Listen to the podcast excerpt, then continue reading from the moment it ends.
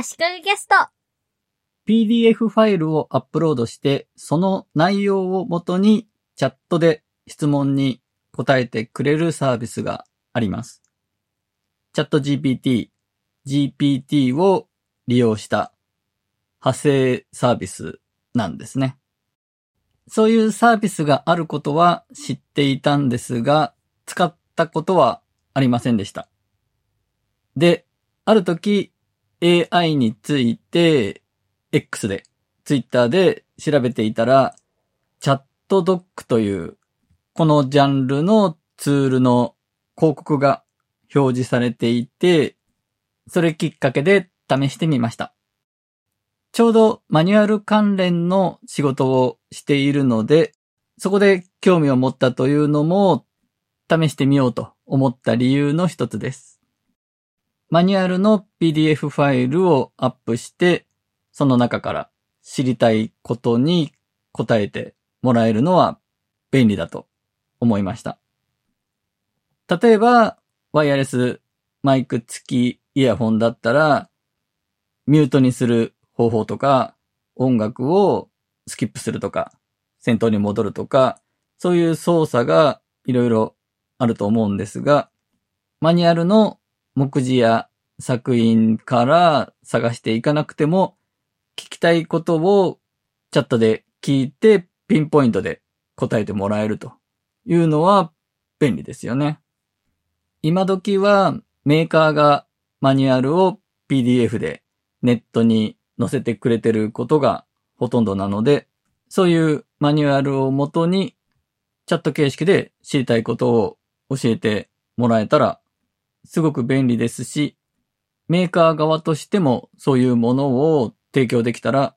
ユーザーサポートの新しい形、次のステップに行きそうな予感がします。ChatDOC は PDF のほか、 Word形式、テキストファイル、マークダウン形式、EPUB などのファイルに対応しています。また、URL を指定して、オンラインのファイルを読み込ませることができますし、ウェブページの情報をもとに答えてもらうこともできるようです。ただし、無料プランでは扱えるのは PDF ファイルのみです。無料プランでは1ファイルが20ページまでという制限もあります。さらに無料プランだと1日にアップロードできる PDF は2つのファイルまでです。ファイルをアップロードすると、その後内容を解析してるんだと思うんですが、ちょっと時間がかかって、その後、例としてこういう質問はどうですかと。質問もいくつか考えてくれるんですが、チャット GPT を使うようにチャット形式で質問を投げかければ答えてくれますし、その答えの元になっている記述が含まれている PDF のページを教えてくれます。そこのリンクをポチッと押せば PDF のそのページが開くので、PDF そのものを見ることもできます。チャットドックはインターフェースは英語なんですが、日本語の PDF に対応していますし、日本語での質問に日本語で答えてくれます。これはベースとなっているチャット GPT、GPT が日本語対応しているからだと思うんですが、ありがたいですね。チャットドックの他に似たような別のツールとして、チャット PDF、ふたま、humata というツールも試してみたんですが、いずれもインターフェースは英語なんですが、日本語の PDF に対応していますし、日本語での質問に日本語で答えてくれます。質問に対してピンポイントで答えてくれるというだけではなく、内容を要約してくれたりもします。マニュアルの例で言えば、音楽再生の機能についてわかりやすく要約してください。みたいな聞き方をしても答えてくれます。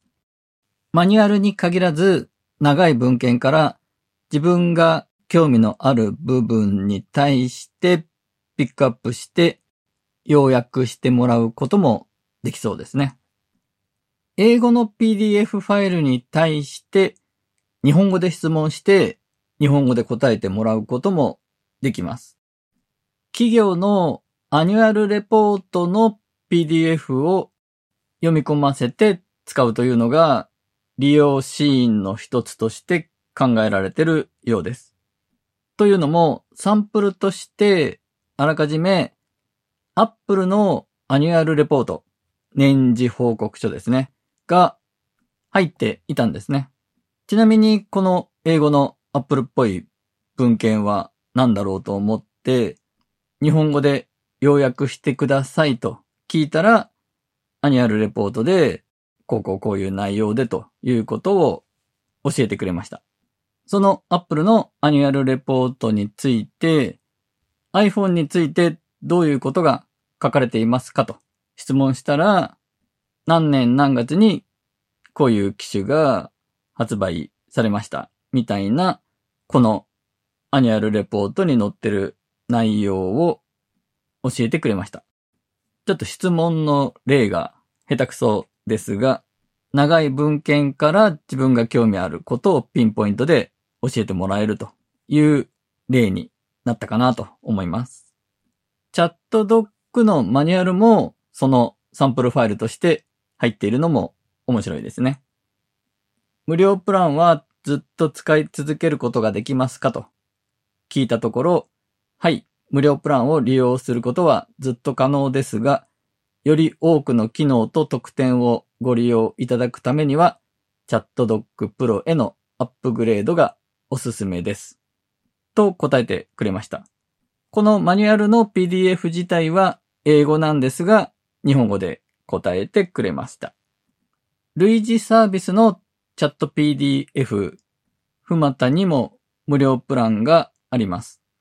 PDF のページ数の制限ですが、チャット PDF は120ページまで、ふまたは60ページまでなので、チャットドックの20ページというのが一番ページ数は少ないですね。チャットドックは、あと、1日に20の質問までという制限も無料プランではあるんですが、チャット PDF も同じく1日20質問、1日2ファイルまでアップロードというのも同じですね。ふまたは100質問と書いてあるんですが、これが1日なのか、1ヶ月なのか、トータルでなのかがちょっとわかりませんでした。チャット PDF もふまたも PDF をアップロードして、その内容についてチャットで答えてもらうという部分については、そんなに大差なさそうというか、どれもちゃんと答えてくれますし、むしろチャットドックよりも的確なのかなと感じるシーンもありました。インターフェース的には私はフマタが好きです。ただ、いろんな機能的にはチャットドックが高機能で PDF 以外でいろんなファイルに対応していますし、複数の PDF を元に質問に答えてもらうこともできます。マニュアルが複数冊に分かれている。クイックマニュアルと本当のマニュアルに分かれてるけど、その両方からまとめて答えてもらうとか、あるいはマニュアル以外のケースとして、同じテーマの複数の文献から串刺しで調べ物をするとか、いろんな用途が考えられると思います。ふまたもプロプランなら、この複数の PDF をもとに答えてもらうことができるということです。チャットドックには OCR 機能もあるということで、PDF の中のテキストじゃなくて画像の中の文字もテキストとして認識してくれるらしいですね。でも、チャット GPT でも URL を指定してネット上の情報について答えてもらうということができるようになっていますし、今はチャット GPT の有料プランだけなんですが、近いうちに無料プランでもできるようになるらしいです。マイクロソフトが提供する BIN の AI チャット機能だと、すでにこれ無料で使えるようになっています。PDF ファイルの URL を教えて、これについて答えてくださいと言ってちゃんと答えてもらうことができました。ただ、その PDF が何かを理解した上で、質問に答えるにあたって別なサイトも参考にしていたので、この URL のページ限定、この URL の PDF ファイル限定で答えてくれというやり方が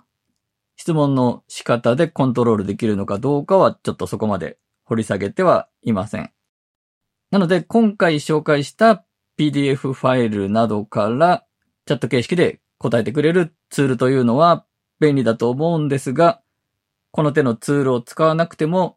いずれチャット GPT だけでも無料でできるようになるんじゃないかなと思いました。今回は以上です。足利工事がお届けしました。